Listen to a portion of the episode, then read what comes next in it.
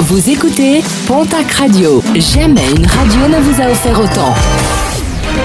L'information locale à 9h, c'est sur Pontac Radio.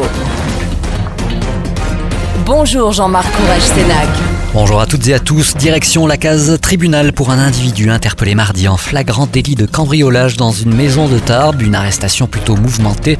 L'homme en état d'ébriété s'est en effet violemment rebellé en agressant verbalement mais aussi physiquement les policiers. Beaucoup trop pressé, un militaire de 23 ans a été contrôlé au volant de son Alpha à 145 km/h au lieu des 80 maxi sur la RD 142 à hauteur de la commune de Cassaigne, non loin de Condon, dans le Gers. Un automobiliste qui a refusé de s'arrêter. Une fuite de courte durée. Son permis a été suspendu 4 mois. Il comparaîtra également prochainement devant la justice.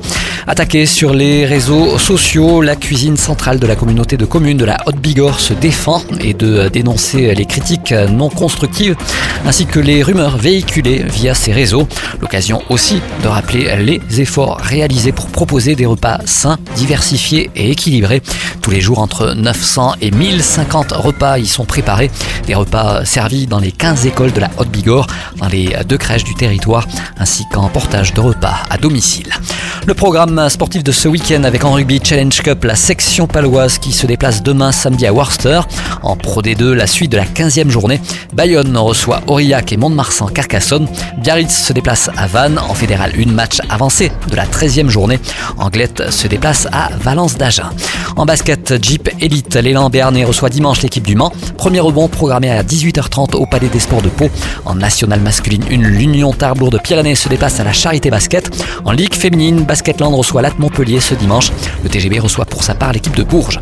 En football, championnat national, déplacement du FC à Cholet. En National 2, Mont-de-Marsan reçoit Bergerac.